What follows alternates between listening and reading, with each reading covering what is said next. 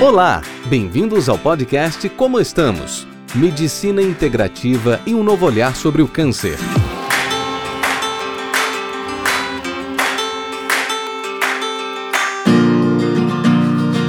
Olá, pessoal, bem-vindos a mais um dia de podcast e cada dia com convidados mais maravilhosos. Eu sei que vocês amaram o último, que foi sobre musicoterapia com Henrique Rego, foi um sucesso. E aí eu fico assim, meu Deus, como é que eu vou manter esse padrão maravilhoso que eu tô conseguindo? Tanta gente aí seguindo o nosso trabalho, eu tô muito feliz, vocês estão gostando muito. Mensagens que emocionam, mensagens que trazem inspirações para nossa vida. E hoje eu consegui manter essa peteca lá no alto. Eu trouxe para vocês a Gisele Gengo. A Gisele Gengo é Master Coach, especialista em psicologia positiva. Gisele, obrigada por ter aceito. Conta um pouquinho, fala um pouquinho quem é você, fala um pouquinho do seu currículo pra gente.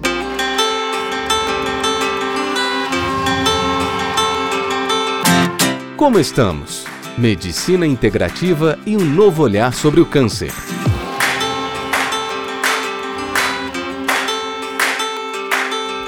Oi, Sabrina. Primeiro é um prazer estar aqui com vocês. Olha, tô com o coração acelerado aqui com toda essa expectativa, viu? Porque eu vi que só tem gente boa conversando com você, ó. Tá aqui, ó, coraçãozinho. É, eu começo sempre falando que eu sou uma mulher, mãe de dois filhos, e que a vida me levou a me especializar na psicologia positiva. Eu passei por toda uma formação, por várias áreas, e encontrei a minha paixão na psicologia positiva. E eu falo que essa paixão ela foi construída em cima de muita vivência que precisou de psicologia positiva, né? Principalmente na área da saúde. Hoje eu trabalho, eu tenho um trabalho com mulheres que passam pelo tratamento de câncer de mama, porque eu falo assim que quando a gente descobre o câncer de mama, é uma daquelas surpresas bombásticas da vida, né? É uma bomba assim na nossa vida. A gente fica sem chão, sem ter perspectiva, sem saber o que fazer. Muitas pessoas não têm apoio nessa hora, né? Principalmente as mulheres que têm que continuar conduzindo as famílias e tudo mais. Então, durante o meu tratamento, eu fui passando por essas vivências e tendo a bagagem da psicologia positiva comigo, eu fui aplicando, porque a psicologia positiva ela vem em cima de ferramentas. Então, eu fui aplicando as ferramentas da psicologia positiva e fui percebendo que aquilo fazia sentido para mim e me dava força para ir adiante. E acabei criando uma metodologia e um portal de apoio né, online para poder trabalhar com outras mulheres que também passam por, pelos mesmos problemas que, que eu passei. E a gente começou um projeto que se chama Projeto Superação, que conta com um treinamento e com coaching individual depois desse treinamento para as mulheres, onde elas são formadas na metodologia superação, se tornam agentes de superação, porque eu falo assim que quando uma mulher floresce, é, todo o seu entorno vira um jardim, né? A família floresce, os amigos florescem. E quando a gente consegue florescer de uma forma estruturada, fica mais fácil a gente florir no coração do outro também. Então é um projeto assim que me brilha os olhos, me aquece o coração e que eu vejo que é o segundo ano que a gente está fazendo que está aquecendo o coração de muita mulher e de muitas famílias também. Então, esse é um pouquinho do meu currículo, assim, mais humanizado, sabe? Adoro esse currículo mais humanizado. Eu, eu recentemente, eu, eu tenho feito a monitoria do, do a medicina integrativa do Einstein, eu assisti uma aula que primeiro o professor apresenta quem ele é na vida, né? Pai de, de fulano, gosta de fazer isso nas horas vagas, gosta de fazer aquilo, gosta de comer paçoca, ele falou da paçoca, e eu acho bem legal, né? Porque a gente fala tanto de humanização, né? Então acho que essa fala é importante. Eu tô aqui principalmente porque eu tô acompanhando o seu trabalho, já tô de olho em você já tem um tempão porque eu sou amiga da Fabiana, da mastologista Fabiana Markdiski, né? Lá do AC Camargo, e, e, ela é madrinha do seu projeto, e eu fico acompanhando ela falando do seu trabalho de coaching, de, desse trabalho de inspiração, de psicologia positiva, e eu ficava hipnotizada com você por causa do seu trabalho maravilhoso. E aí, semana passada, ou essa semana, a gente conversou pela primeira vez pelo, pelo WhatsApp, E aí você me contou um pouco da sua trajetória, desde quando você teve o diagnóstico do câncer e até chegar nesse ponto onde você começou a implementar. E eu fiquei tão emocionada com a sua fala, porque assim, é, a gente quando revive essas histórias, né, a gente consegue ver é, algumas, algumas, alguns interruptores sendo ligados na nossa vida, né? A gente consegue perceber muita coisa. Isso aconteceu quando meu pai teve câncer de mama, que eu escrevi o um livro, e eu comecei a me interessar para esse lado além da oncologia, então eu parti para medicina integrativa e humanização. Então acho que vale a pena a gente contar aqui um pouquinho da sua história, como é que foi essa sua caminhada com o seu diagnóstico, que você falou de um jeito tão bonito, que eu acho que a gente pode dividir aqui com o pessoal. Eu acho que quando a gente encontra um propósito, a gente vai entendendo muitas coisas que acontecem na nossa vida, né? E eu acho que esse projeto, né, a minha história dentro do apoio emocional às mulheres que passam pelo tratamento de câncer, elas começam muito antes do meu câncer. Em 2000, eu, eu perdi meus avós para o câncer, os meus dois avós, o materno e o paterno, né, os homenzinhos foram para o câncer. É, o meu pai teve câncer de pulmão em 2015 e ele descobriu em janeiro e ele faleceu em maio. Foi muito rápido. E daí, é, meu pai em 2012 e o meu sobrinho em 2015.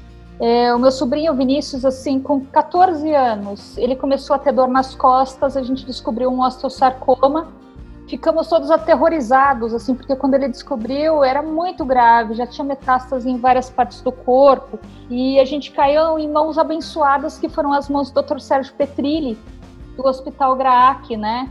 E é um hospital que é fantástico aqui em São Paulo. E como a gente. Minha família é toda muito juntinha, sabe? Apertadinha. O GRAC é um hospital pequeno. Quando ele ficava no TMO, a gente não podia entrar naquele aquário, que é o TMO, para proteger o paciente. Mas imagina que às vezes tinham é, 10 pessoas na salinha de espera só para esperar o pai sair e falar assim: hoje ele tá bem. Daí o pai falava: hoje ele tá bem. E daí a gente ia embora. Mas a gente tava junto, né? A família tava junto. Eu pude fazer muita amizade com os médicos e tinha uma médica que ela tinha uma empatia tão grande com o Vinícius, chama doutora Ana Cristina Mendonça.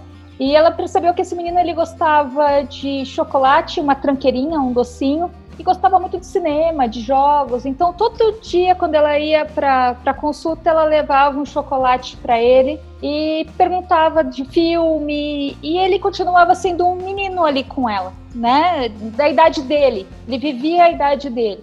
E teve um dia que eu fui visitá-lo e ele falou assim: ai, tia, a gente vai assistir um filme. Jogos Vorazes, eu acho que eu tô bem, né? E quando eu saí do quarto, a doutora Ana Cristina falou assim: Gi, ele está em falência de órgãos, né? Mas a, eu vou fazer uma coisa, eu não sei se vai dar certo, mas eu vou fazer de tudo para dar certo. Eu tenho uma amiga na Paris Filmes, ela tá mandando o link para cá e a gente vai levar o Vinícius, a mãe, o pai e a irmã, né? E algumas pessoas que ele convidou aqui do hospital para assistir esse filme com ele na Paris Filmes de São Paulo.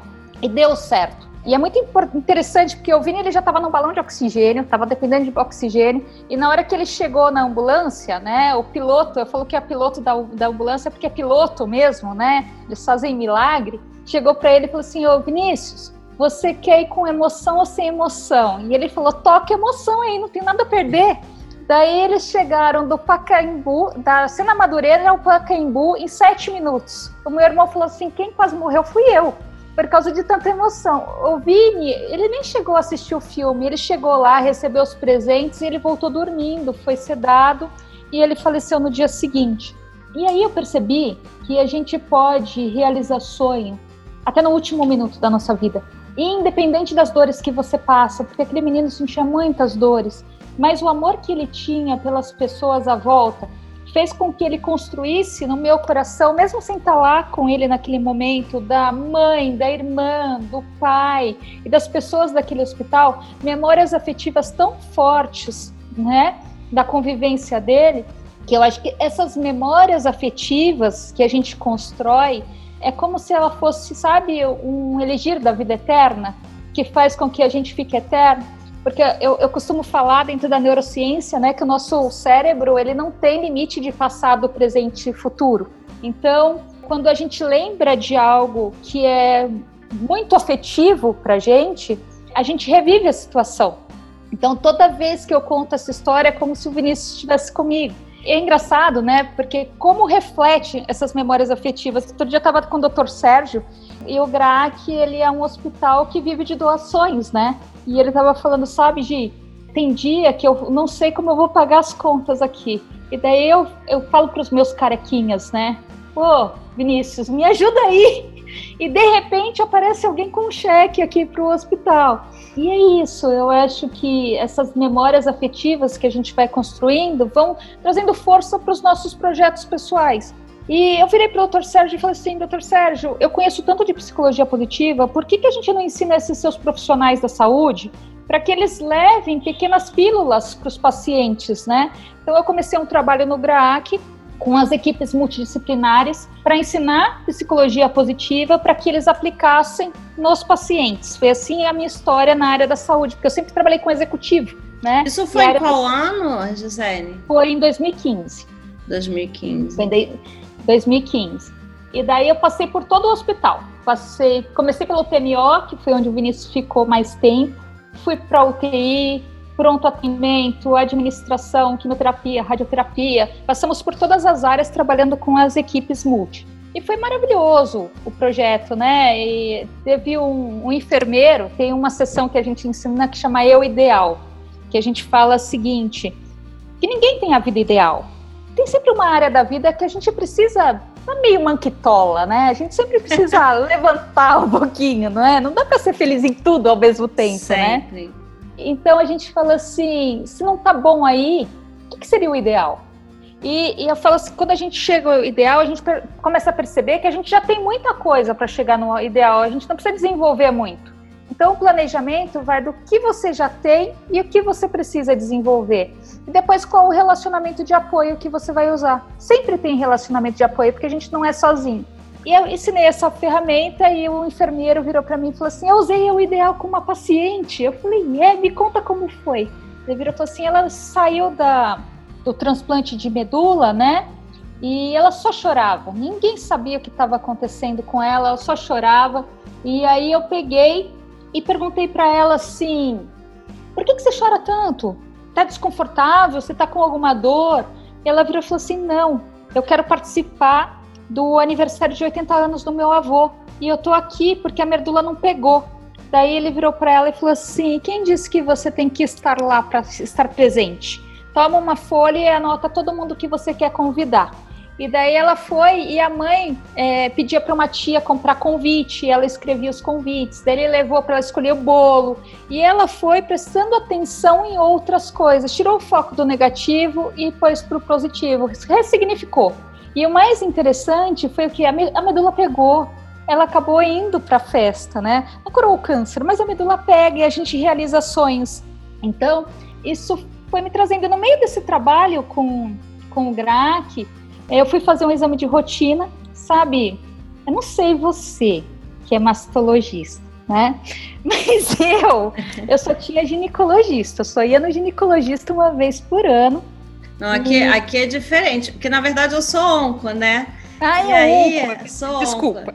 E aqui, desde que eu nasci, e meu pai é mastologista, né? Ah, tá. então, tá. aqui, desde que eu nasci, parece Verdade. que eu sou vigiada, assim. Sabe aqueles, aqueles é tipo Big Brother, assim, que a pessoa é vigiada em todos os aspectos? Eu é... tenho aqui uma... eu nunca pude é. escapar, é. menina. Nunca escapou? Nunca Olha que bom, escapar. né? Eu, eu ia só no ginecologista. E daí teve um dia, minha vida era muito corrida, né? É, porque eu falo assim que eu trabalho quatro dias na semana para ganhar dinheiro e um dia da semana é para projeto social. E daí eu.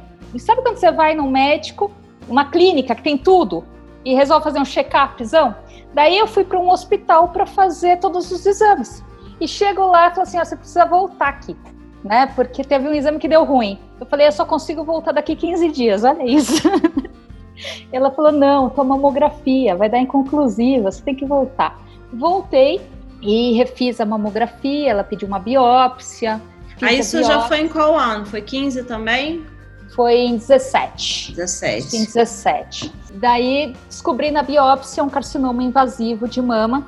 É engraçado porque trabalhando com a equipe de oncologia. Tudo bem que não era um hospital da mulher, mas era uma equipe de oncologia com médicos super conhecidos em São Paulo, no Brasil. E eu não sabia quem. Sabe quando você fica cega?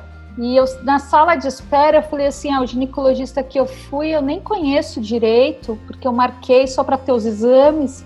Comecei a procurar na internet, né? Mastologista, saí de lá, marquei uma consulta, fui direto para pedir biópsia e tudo mais. É, não, não me identifiquei, e eu acho que tem coisas que são anjos, né? E daí o meu irmão liga e fala assim: Ô Gi, por que, que você não marca no AC Camargo? Tem um amigo meu fazendo tratamento lá e ele tá gostando. E eu marquei e conheci a doutora Fabiana. Ela foi minha médica, muita sorte. Né? E me identifiquei com ela. E o que eu falo que a identificação, eu, eu falo que é, é a primeira fase da superação, né? Eu falo que a superação vem em ciclos. E o primeiro ciclo é você se entregar, né? Se entregar para as pessoas que podem te ajudar, porque nem sempre é você que é a fonte de ajuda para você mesmo. E quando eu cheguei, a doutora Fabiana ela não falou nada de diferente do outro médico, mas ela sorriu, ela me abraçou e ela olhou, me olhou bem nos olhos e falou assim: a gente vai cuidar de você. Fica Às tranquilo. vezes um olhar resolve já, né? Assim, já, um você já se acolhe, né? Ali naquele ninho. É, é, um olhar resolve. E aí, daí a gente começa a se entregar para o tratamento, né? E, e, e foi como assim, sabe quando você descobre vai começar o seu tratamento, é como se passasse uma borracha em tudo que você tem para fazer na frente, porque a tua rotina passa a ser hospital. E eu tinha uma agenda de viagens, pelo menos uma viagem por mês até o final do ano. E daí eu saí de lá e falei assim, não posso viajar, como que eu vou viajar? Eu tenho que tirar isso de dentro de mim, né? Eu, eu vi com meu pai, com meu sobrinho, isso pipoca, parece milho quente na panela, vai pipocando, eu quero tirar isso de mim logo. Então eu comecei a buscar pessoas para me substituir é, isso é o pensamento de imediato, mas na hora que a ficha cai e que daí o tratamento vai andando, você fala assim, peraí, eu coloquei um monte de gente para me substituir, a minha vida parou? O que eu vou fazer da vida? Porque eu não quero parar, não tenho idade para parar ainda e, e, eu não vou morrer. Eu pensava assim, eu tô me sentindo bem, eu não vou morrer, né? Eu vou, eu vou ressignificar isso para minha família, porque a gente pensava que todo mundo morria de câncer. Então foi uma ressignificação familiar. Então eu falei assim, eu preciso arrumar alguma coisa que vire um legado, porque eu acho que quando a gente fiz, fiz um acordo com Deus, sabe? A primeira coisa que eu fiz um acordo com Deus, assim, olha, me deixa aqui, que eu vou ajudar muita gente de alguma forma, e você me deixa aqui né? Eu te ajudo, você me ajuda. um pacto. Um pacto. Tá dando certo até hoje, porque eu tô aqui. E vai continuar, e estamos juntas nessa caminhada. e daí, depois desse pacto, eu comecei a, a cuidar de mim dentro do que eu ensinava. Porque eu falei, a primeira coisa que eu acho que a gente precisa ter na vida para ter sucesso, eu falei que para ter sucesso a gente precisa de três coisas juntos, né? É, primeira coisa é você ter o conhecimento sobre aquilo que você vai falar. Se você não conhece, falo quatro ainda, né? Ter o conhecimento, acreditar que você pode colocar aquele conhecimento em ação é a segunda. Você precisa de integridade. O que, que é integridade? Se você ensina, você aplica o que você ensina em você. Senão não funciona. E eu falei, ah, chegou a hora que Deus está me provando com a integridade. Eu preciso mostrar que eu aplico tudo que eu falo em mim. E de fato eu apliquei ferramenta por ferramenta e eu comecei a ver que fazia sucesso, estava fazendo, tinha êxito na minha vida e comecei a gravar vídeos na internet. E eu percebi que esses vídeos, eu não sou nenhuma blogueira, sabe? Não vou ter nem milhões de visualizações. Eu acho que mesmo porque não é nem todo conteúdo que chama a atenção de milhares de pessoas assim, é, mas tocou no coração das pessoas. E de algumas pessoas que passavam problemas semelhantes ou às vezes problemas totalmente diferentes, mas que linkavam o que eu estava falando ao que elas estavam falando. E eu percebi que tinha campo para ajudar aí. E daí eu falo que tem o, o, outro pilar que é a consistência, né? Você continuar fazendo para impactar cada vez mais pessoas. E foi aí que eu criei a metodologia superação, consegui é, colocar dentro do Hospital AC Camargo para colocar o hospital, o AC é um hospital muito sério, então eles validaram, passei pelas equipes de psicologia, psiquiatria, RH, jurídico, tudo para conseguir que fosse um, material, um, um programa de apoio às pacientes do AC O ano passado a gente começou com o primeiro grupo. É, começamos, foi engraçado, porque eles tinham até um espaço para a gente trabalhar com as mulheres lá dentro. A primeira reunião foi um dia antes que decretaram lockdown em São Paulo. Caramba! Então a gente se encontrou e no final do encontro elas falaram assim: Ah, mas a gente vem semana que vem, a gente vem de máscara, a gente vive no hospital mesmo. E daí eu falei assim: não vamos fazer online, vai ser online. E foi maravilhoso, né? Porque o online ele tirou a barreira do transporte.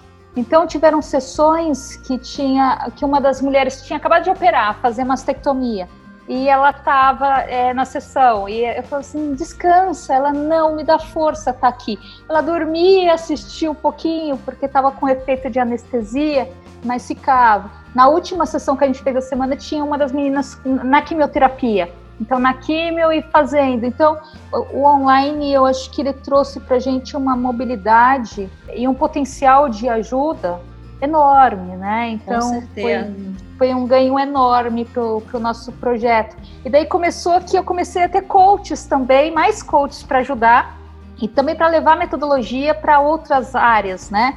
Então hoje eu tenho coaches que estão é, adquirindo conhecimento para montar projetos em Manaus, em Fortaleza, né, no Sul. Então é um projeto que a gente quer fazer crescer pelo Brasil para poder dar suporte para todas essas mulheres.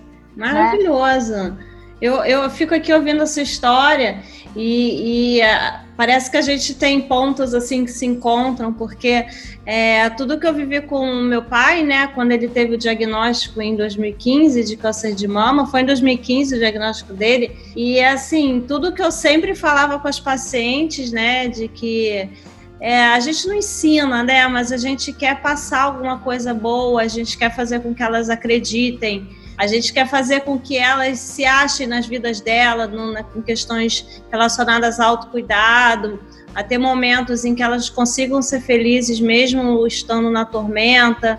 E aí, de repente, eu que estava ali, né, tendo que, que viver aquilo com meu pai e, e conseguir é, ter essa tranquilidade em alguns momentos, porque é lógico que a gente não tem sempre é exercer a fé, né, que a gente fala tanto, a questão da espiritualidade, de acreditar que vai passar, de conseguir respirar fundo e acalmar o coração, mesmo quando a gente, quando a gente está no meio do furacão, a gente acha que não vai acabar nunca, né? É então eu me vi tendo que, que, que exercer, né, agir do jeito que eu tanto falava para tanta gente e também, assim como você, é, foi um momento onde eu comecei a escrever o livro que eu contei né, a história, é, o diário, baseado nas nossas trocas de WhatsApp durante o tratamento dele. E aí a coisa cresceu, e aí eu comecei a ser chamada para dar palestra, e aí eu vi que as pacientes se sentiam acolhidas com a minha fala, é, se identificavam, e aí eu comecei a montar o Instagram, e aí a coisa começou a crescer. Eu fiz o evento, o nosso Papo Rosa com a doutora Maria Júlia Calas, e aí a coisa explodiu assim, e foi a partir de uma dor, né? E, e, assim que a gente dá um clique em cima de uma coisa que a gente até já vivia. Então é engraçado que a gente se encontra em vários momentos, né? Agora uma dúvida, Gisele, conta para mim que a gente, você já falou de psicologia algumas vezes, psicologia positiva. O que, que é psicologia positiva, né, conceitualmente falando? E como é que a gente pode aplicar ela no dia a dia? O que, que é assim para a gente ter esse entendimento? É, psicologia positiva é assim. Durante anos a psicologia ela tratou a patologia no sentido é, de, de menos 10 a zero o quanto eu deixo de ser infeliz para ficar neutro. E a psicologia positiva, ela tem um outro viés. Ela fala assim: como eu me torno melhor do que eu sou hoje? Então a gente sai do viés da patologia para ir como de zero eu caminho até 10 dentro de otimismo, dentro de esperança, dentro de motivação, para fazer com que a minha vida todos os dias tenha momentos de felicidade. Então ela parte do autoconhecimento.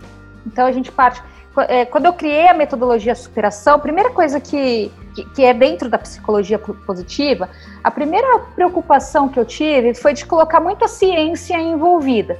Então eu peguei todos os cientistas da psicologia positiva, Richard Snyder, desculpa, Irving Snyder, Martin Seligman, peguei todas ah, as ferramentas na qual eles tiveram comprovação empírica, né? A comprovação da psicologia positiva, ela vem em cima de um, um teste subjetivo, né? Que é a percepção de melhora da pessoa.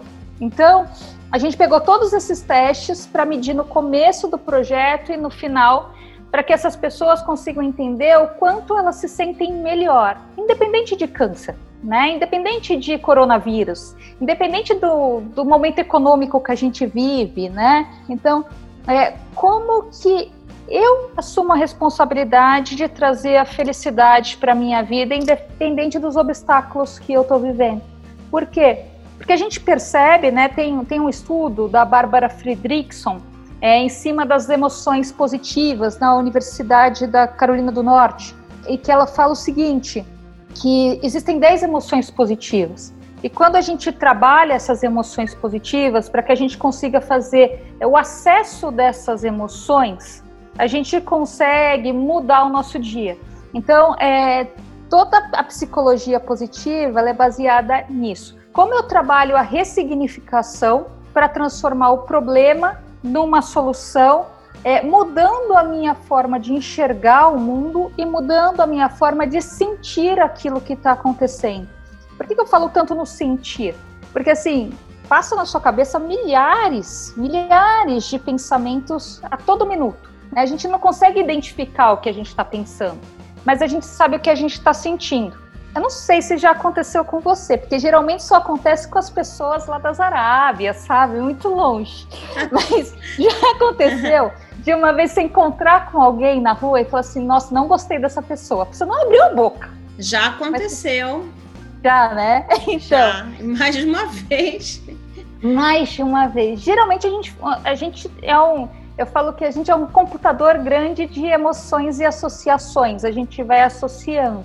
Então, às vezes, alguma coisinha que você viu, você associou com alguma coisa que você viveu no passado é. e te trouxe um pensamento em cima daquilo, só que a gente não sabe e o nosso coração ele sente algo ruim e provavelmente eu não vou me comportar com aquela pessoa no sentido de estreitar uma amizade. Então, meu comportamento não vai ser positivo também. Então, eu falo assim: eu sinto mal, meu sentimento não tá legal. Para, para para pensar, né? O que está passando na sua cabeça? Por que, que você está com esse sentimento? O que, que você quer sentir no lugar? Esse sentimento tá, vai ajudar você chegar no seu objetivo aí? Se não vai ajudar, o que, que você quer sentir no lugar? Dá para pensar isso de forma diferente? Então, a psicologia positiva, ela trabalha essa tríade do pensar, do sentir e do agir. Sem ficar muito preocupado com o que aconteceu lá no passado, sabe? De arrumar. Mesmo porque a gente está cansado desse romantismo em cima do câncer, né? Que todo mundo fica, e por que, que eu tenho câncer? Até eu caí nessa, sabe? Cheguei na doutora Fabiana um dia e falei assim: hoje eu quero consulta, vim no particular, não vou mais fazer a Camargo convênio, porque eu tenho um monte de coisa para esclarecer. Ela falou assim: nossa, o que, que você quer esclarecer? eu cheguei, por que, que esse câncer veio em mim? Você tem certeza que é meu exame mesmo? Né? Minha mama? Ela falou assim: por quê? Eu falei: porque eu não tenho ninguém para perdoar. Eu vivo na psicologia positiva, eu ajudo um monte de gente, não tenho ressentimento. Por que eu? Onde foi que eu errei? Ela falou assim: você não acha que é culpa demais aí? Você já é. tem câncer, você quer colocar mais uma coisa Exatamente, aí? Exatamente, né? o coach, né? É. Deu uma pancada na cara. É, assim. é. é. Então, eu acho que não é a hora da gente buscar é, raízes, entendeu? E porquês. É a hora da gente. Para quê, né? Dar a chave, né? Eu é. acho que o tratamento de câncer é um momento para a gente mudar a chave e falar, cara, eu não sei se você conhece a, Ana Michele. Conheço a Ana Mi. Ela, ela participou de um evento nosso, do nosso Papo Rosa. Ela tem uma fala linda, que ela falou assim, eu não sobrevivo, eu supervivo, né? É, é. Então, é, e é isso, se a gente está vivo, a gente tem que superviver, né? Então vamos viver daqui para frente. Passado a gente não muda mais, né? E como que a gente olha para frente, muda o que está na frente, pensa diferente, sente diferente e, reencontra as nossas emoções positivas para viver um legado, fazer um legado de construção de memórias afetivas, porque eu acho que a gente está bem velhinho, sabe? Que chega lá no finalzinho mesmo, é porque tá velhinho, né? E, e chega, olha para trás na caminhada e fala, ó, valeu a pena.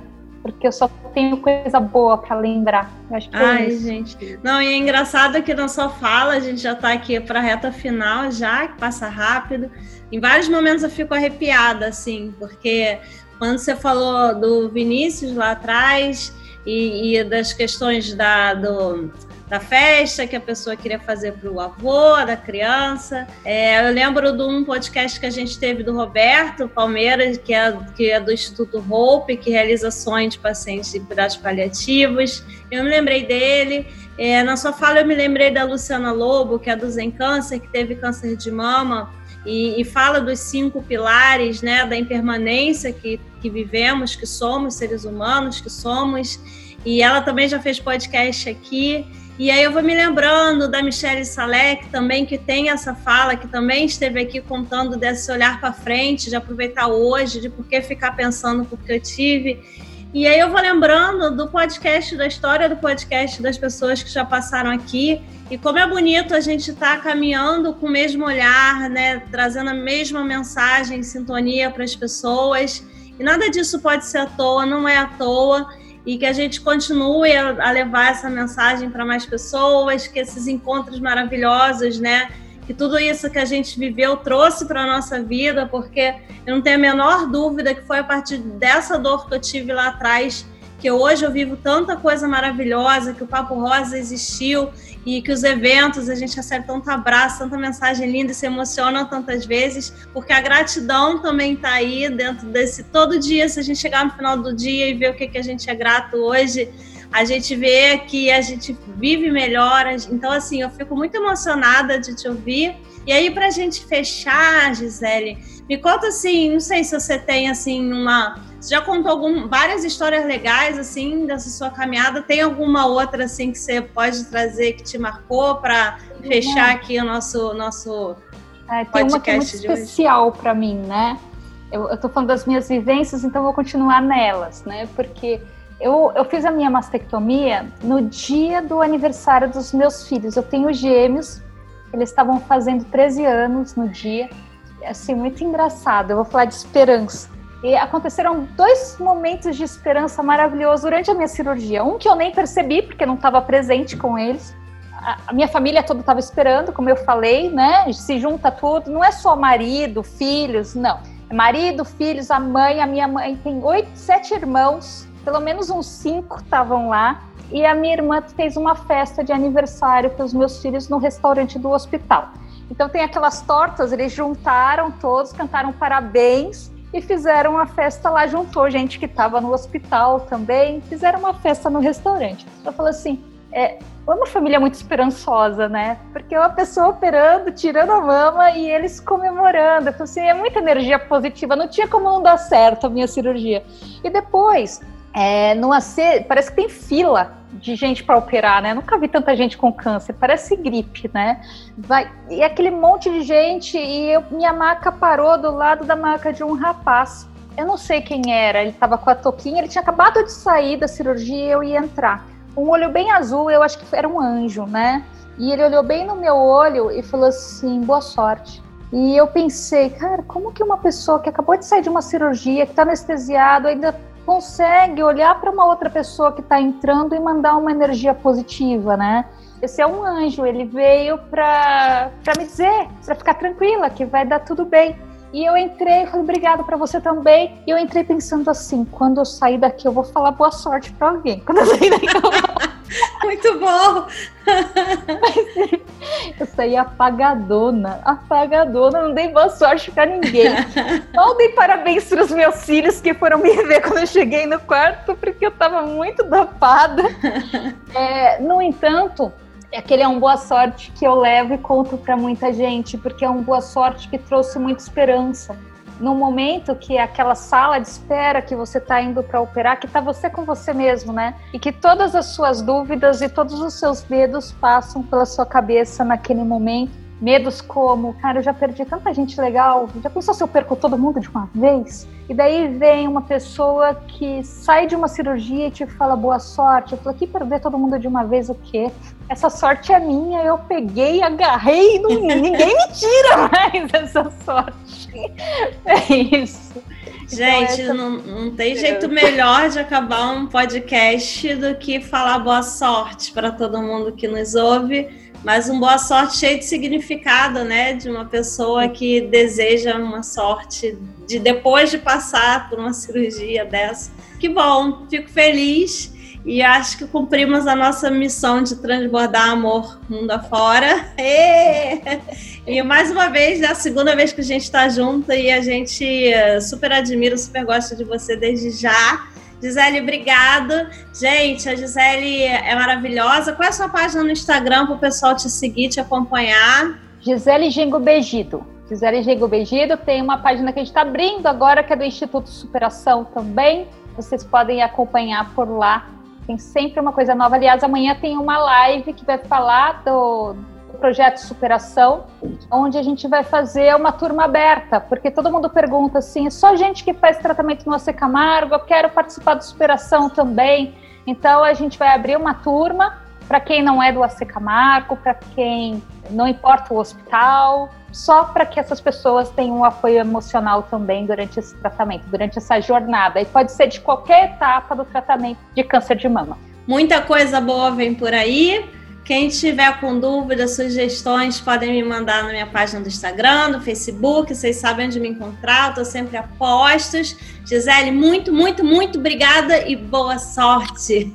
Eu que agradeço. A admiração é multa, viu? Beijo. Você trabalha como uma conectora de almas. Ah, que lindo, então, isso é que muito lindo. bom. Obrigada. Beijo. Beijo. Você acabou de ouvir o Como Estamos, um podcast que fala sobre medicina integrativa e um novo olhar sobre o câncer. Semana que vem voltamos com mais novidades para você.